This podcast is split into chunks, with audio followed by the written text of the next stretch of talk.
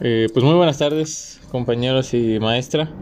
Este es nuestro trabajo de podcast de la materia de subjetividad y orden social.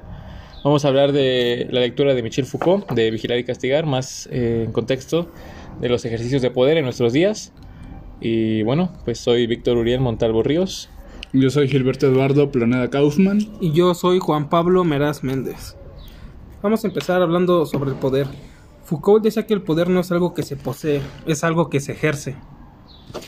Ok, bueno, pues en el momento de ejercer güey, el poder, como que, piensan que lo ejerce en nuestra sociedad ahorita como, bueno, fuera de los políticos o así, porque pues todos ejercemos como un poder sobre alguien, ¿no? Sí, sí, sí. Bueno, recordando como un poco a lo que veíamos en clase la vez pasada, el la lectura de 1984 y el cómo ha ido cambiando el poder en nuestros días, que muchas veces ni siquiera nos damos cuenta de que hay un poder más allá, ¿no? incluso lo llegamos a ver como algo normal, como un amigo, no sé. Las redes sociales, por ejemplo, que es algo que hemos visto tan normal y que... Que no nos fijamos en el poder que... De alguna manera ejercen un poder sobre nosotros, ¿no? Sí. el hecho de tenernos igual tan vigilados como de qué estás comiendo, en dónde estás, qué te gusta, qué no te gusta. No, y, los y las nuevas políticas de privacidad que hacen las aplicaciones estas como Facebook, Instagram, las tomamos a la ligera. A veces nada más nos aparecen en pantalla y le damos a aceptar para poder seguir navegando en la red y no nos podemos leer todo lo que estamos aceptando. Estamos aceptando que sepan nuestra ubicación, qué estamos haciendo, con quién hacemos. Eso también es un ejercicio de poder de por parte de estas empresas hacia nosotros como sociedad. Sí, de hecho hay un dicho que pues muy cierto, ¿no? Que dice que saber es poder, ¿no? De cierta manera le estamos dando pues toda nuestra información a al mejor postor porque sí claro pues esto lo venden. o sea lo que muchos no saben es que por ejemplo las redes sociales ahorita sí ya, ya tienen el permiso de, de no sé de entrar a tu micrófono a tus fotos a tus conversaciones pero pues es algo que en sí el gobierno ya ha hecho desde siempre. Pueden entrar a tu celular estando aún así apagado y vaya ejercen un poder sobre nosotros que no, no llegamos a a medir porque ya saben todo de nosotros. Sí, sí, creo que muy, muy bien eso, ¿no? De que no llegamos a darnos cuenta, de, a dimensionar del poder que tienen sobre, sobre nosotros. Por ejemplo, si a mí me gusta y yo busco una pintura de tal persona, me siguen apareciendo cuadros, ¿no? Esa, el poder que tienen como de que compren, de que me conozcan, de que pues de alguna manera hagan lo que a ellos les parece de cierta manera productivo, ¿no? Sí, ¿no? Y estas aplicaciones, este tipo de redes sociales, te dan la noción de que te están dando el poder a ti, ¿no? Cuando te preguntan si lo aceptas o no lo aceptas. Pero en realidad la condición es, ¿lo aceptas? Lo sigues usando. Si no los aceptas, pues no lo sigues usando. Y la verdad es que estamos tan acostumbrados a este tipo de redes sociales, y más en esta era de pandemia, donde todos por, por la ah, virtualidad, que, no lo, que no lo dejamos, aún sabiendo todos los permisos que les estamos concediendo. Vaya, por ejemplo, el caso de, de Telegram, ¿no? Cuando empezó lo de WhatsApp y que de los permisos y todo, es como de, no, cambies a Telegram. Pues mucha gente sí lo usa, pero pues... En realidad nadie, dejó WhatsApp, ¿no? No, nadie dejó WhatsApp. Y nadie va a dejar Facebook ni nada. No, nunca. O sea, Facebook yo tengo desde que era niño, desde que iba en primaria. Sí, yo también. Y, y, creo que de hecho no se podía. O te piden un límite, una edad mínima para, para tener Facebook. Y vaya, qué tan eh, manipulables somos que para tenerlo aún así, eh, creamos un, una, una, edad falsa, una identidad falsa para poder tenerlo aún siendo menores de edad. Me recuerda un poco a esto del gran hermano, que había, bueno, no sé si se acuerdan que estaban todas las pantallas. Sí. Ajá, sí, sí. Y decíamos, güey, o sea, va a haber pantallas en todos lados, ¿no? Se ve como un futuro, una sociedad, este, muy, muy alejada de nosotros, pero pues es lo que ahora estamos pasando, ¿no? De cierta manera tenemos una cámara en el teléfono, tenemos un micrófono, como tú decías, tenemos la tele, tenemos también los medios de comunicación que nos han metido ahí muchas cosas, ¿no? Por ejemplo, en la pandemia, como tú decías, el, miedo social que nos metieron como sociedad, de no salgas, ponte cubrebocas, compra un buen de cosas. Ha estado. Las compras de pánico también. Sí, cómo afectaron mucho. Y, y vaya, yo siento que nos quieren. ¿Miedo? ¿Que nos quieren meter miedo? Yo creo que el miedo pues ya es de cada quien, ¿no? Pero ya, ya nos tienen como infundido, o sea, ya nos están vigilando en todos lados, o sea, desde la ubicación de tu celular, desde una cámara de vigil- vigilancia de un semáforo, Sí. de cualquier lado te pueden ubicar y, y, o sea, vigilados siempre estamos. Sí, es como que tenemos una doble vida, ¿no? Nuestra vida presencial y nuestra vida virtual, ¿no? Donde también nos permite cierto anonimato y nos escondemos luego tras la comodidad de, de una cámara, pero en realidad es que ya no podemos hacer tanto eso porque siempre estamos vigilados. Ya no es como antes que ah, había muchas personas haters que usaban el internet para hacer publicaciones agrediendo a otras personas. Hoy en día todavía se ve, Sí, pero, pero- tú y tú ya sabes quién lo hace, ¿por qué? Porque sí, estamos es muy vigilados, fácil. sí. Es muy fácil acceder al- a la red de la que te conectas, al, al dispositivo que te conectas.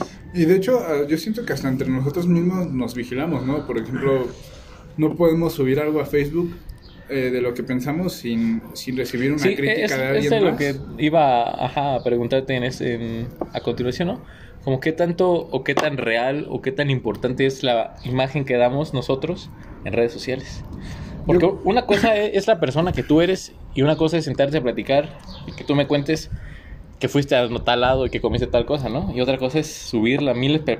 Cualquier persona que se meta a tu perfil va a saber dónde andas. Sí, claro. ah, y de hecho, o sea, si no lo tienes privado tu perfil, pues cualquier mundo, aunque no lo tengas amigo en Facebook, se puede meter y ver tus fotos, dónde andas, dónde comiste, más o menos, ah, hasta tu, hasta tu, eh, no sé cómo decirlo, como tu nivel socioeconómico, lo Ah, pueden sí. ver. Sí, claro. ahí.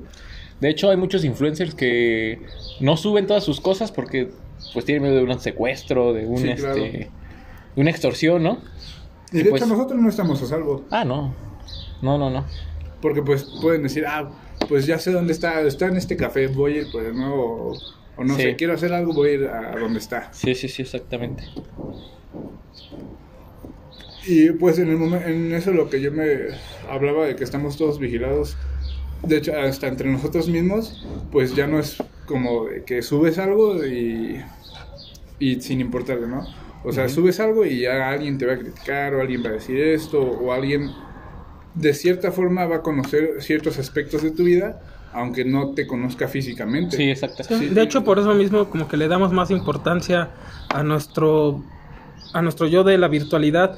Porque si te arreglas, Sí, claro. que la típica foto para el Face, Sí. foto para el Instagram, o sea, no, no te puedes arreglar o salir a algún lugar bonito o algo así sin pensar en compartirlo.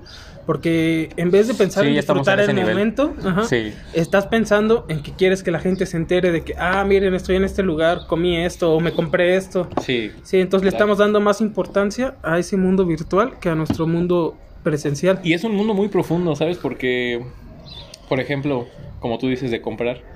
Si yo, por ejemplo, hace poco busqué una bici en Facebook y no dejaban de aparecerme anuncios de Mercado Libre, de Amazon, e incluso en Marketplace, en Facebook, de bicis que vendían. Entonces, y es como que te aparece ahí, ya saben hasta lo que te gusta. Sí, claro. Y, y es de lo que, pues, ahorita quería llegar, ¿no? Como a una privatización de los medios de comunicación que ahorita se está viendo. Por ejemplo, el creador de Facebook, ¿cómo se llamaba? Mark Zuckerberg. Pues ya compró WhatsApp, ya compró Instagram. Insta, no, tiene todo, o sea, Sí, o sea, y es todo lo que dicen- todos tenemos en nuestro teléfono, WhatsApp, Facebook o Sí, hasta cuando abres Instagram es como de from Facebook, ¿no? Sí. De Facebook. O sea, está, está, o sea, ya hasta las conversaciones no son privadas. Digo, ya está en la música que, que escuchas, ¿no? En YouTube o en Ah, sí. los servicios de streaming como Spotify, Apple Music. Eh, o sea, ya es como de, ah, pues te recomendamos estas, ¿no? Consume esto que, o puedes consumir esto que sabemos que te puede interesar, ¿no? Sí, Sí, cada búsqueda que tú haces genera un algoritmo. Y si tú, por ejemplo, ya compraste lo que querías, te siguen promocionando esas cosas y tú dices, ah, este está mejor que el que compré. Y a veces nos dejamos llevar por eso y simplemente seguimos comprando y comprando y comprando cosas que ya ni necesitamos, pero como es mejor que el que tenemos ah, Sí, sí. claro. y como nos lo siguen poniendo constantemente, nos van orientando hacia allá, que sigamos comprando.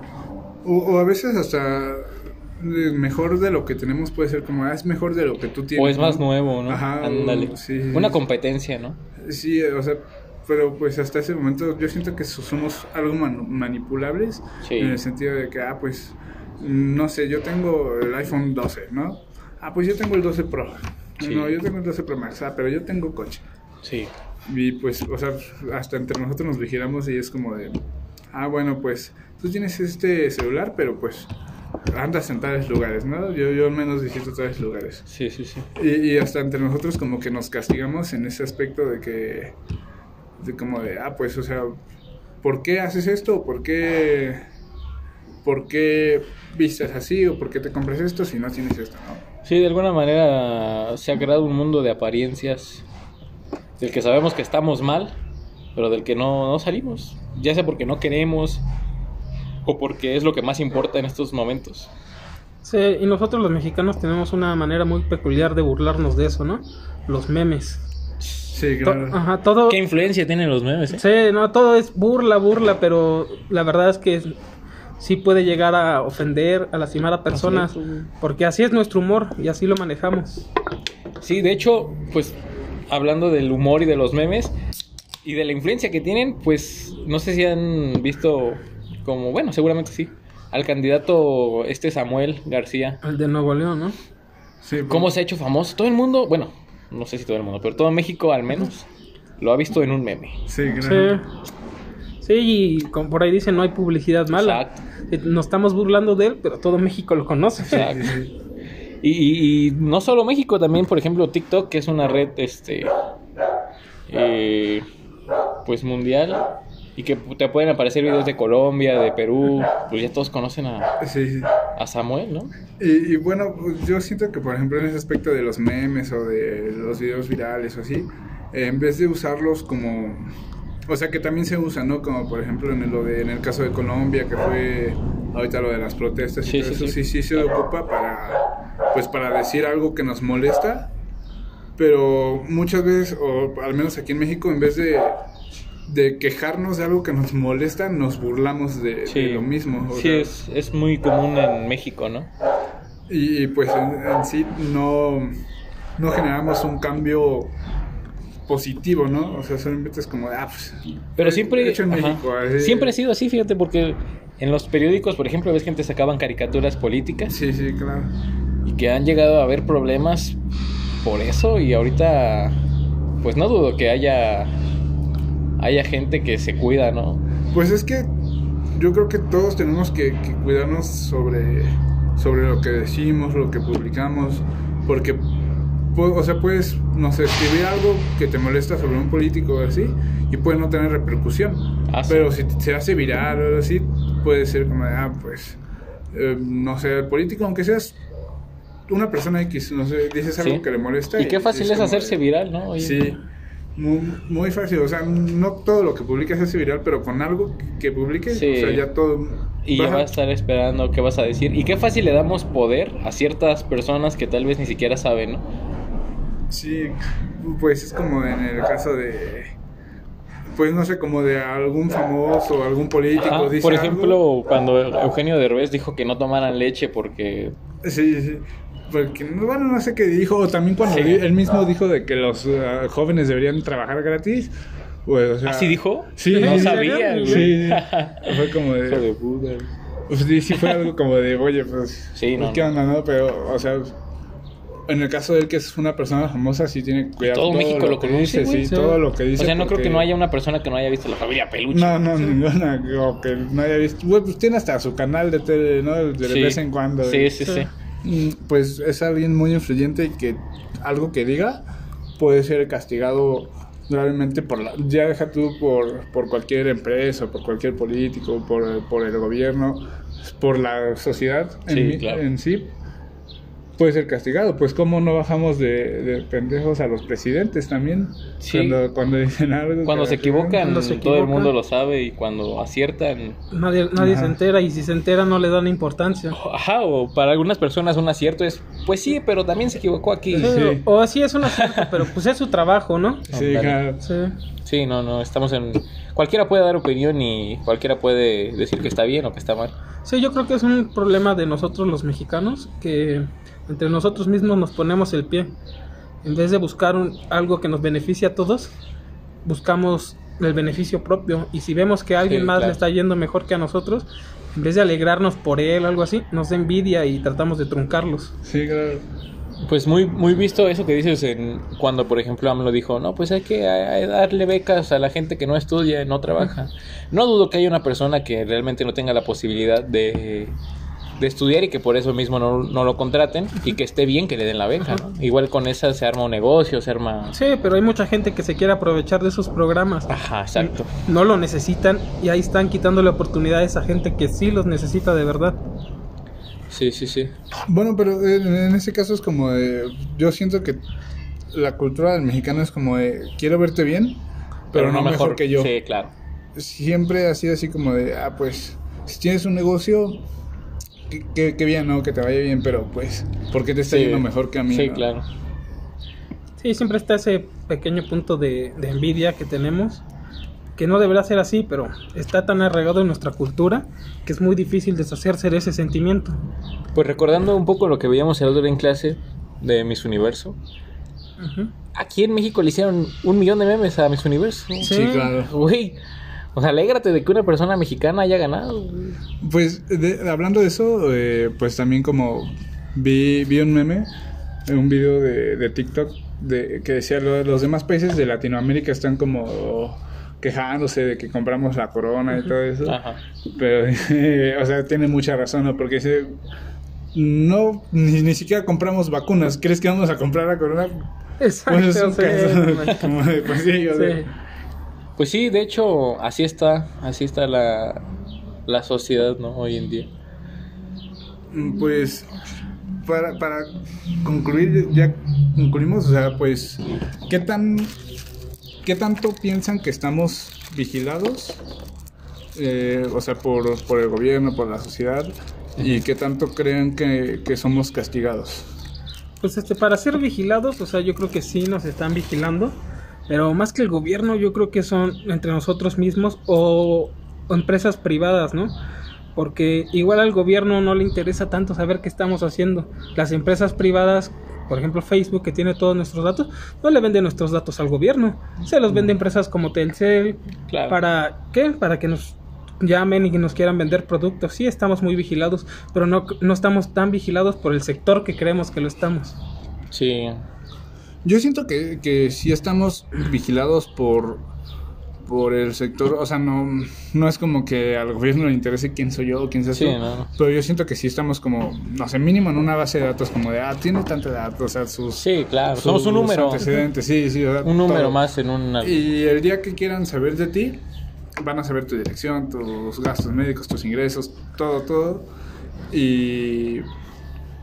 Y pues ya, o sea, pueden. Así de fácil. Sí, pero el gobierno yo creo que ya tenía forma de hacer eso desde hace mucho, mucho tiempo con nuestro número de seguro social. Sí, claro. Ah, sí, sí, sí, claro. simplemente eso. Sí, esto de la tecnología de hoy en día yo creo que se, enva- se envasa más hacia el sector privado, que es el que más nos está vigilando.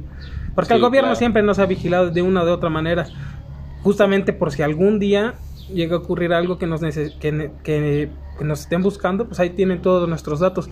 En cambio, el sector privado está adquiriendo nuestros datos para ver si caemos en comprar sus productos. Claro. Pues sí. No, o sea, bueno, yo siento que somos como ovejas de un rebaño que ya estamos como, no sé, con la orejita Sí, con un número de sí, serie, ya ¿no? estamos, sí. ¿Has visto, bueno, no sé si has oído una canción de Woz que dice que sigas produciendo para que sigas consumiendo? Sí. Es básicamente lo que está pasando en todos. Sí, claro, o sea, si no, si no consumes o si no produces, No sirve. no, no sirves para eso. Mueres, o sea, güey, sí, claro. Pues bueno, igual ya para ir cerrando, este... ¿Qué tanto creen que, que somos castigados por, por la sociedad o por... Creo que sí tenemos miedo a ser castigados. Tenemos miedo a no encajar, tenemos miedo a ser diferentes y tenemos miedo a estar solos de cierta manera porque las redes sociales nos dan un mundo de amigos que tal vez no tenemos, ¿no? Sí, eh, pues yo siento que sí somos, o sea, el miedo a ser castigados, pues desde niños siempre he sido como, pues antes por tus papás, ¿no? Ahorita por la sociedad, eh, siempre hemos tenido como el miedo a ser castigados y cuando somos, y sí somos castigados de vez en cuando por, por cosas que a veces ni siquiera pensamos que podrías, Sí, podríamos sí. ser castigados y o la sociedad por algo que digas o por algo que hagas te, te va a tachar. Claro. Pues bueno, este ese fue nuestro punto de vista, nuestra opinión acerca de pues de varias cosillas, ¿no? centradas en esto de que Foucault escribió hace algunos años, que hasta hoy nuestros días sigue viéndose. Pues bueno, eso fue todo. Gracias. Pues, muchas gracias por escucharnos y espero compartan su opinión y ver qué Sí, no, esperamos no sonar muy paranoicos, ¿no? Por ejemplo, ese podcast de Kit Carlomagno en Malcolm en del medio. Siento que nos escuchamos así, pero ojalá que no. El señor X. ojalá, ojalá, Sí. eh, pues comprendan que, que hay algo de verdad en, en algo Sí. que puede sonar muy paranoico. Sí, pues ojalá este trabajo pues dé los frutos que un 10, ¿no? Mínimo.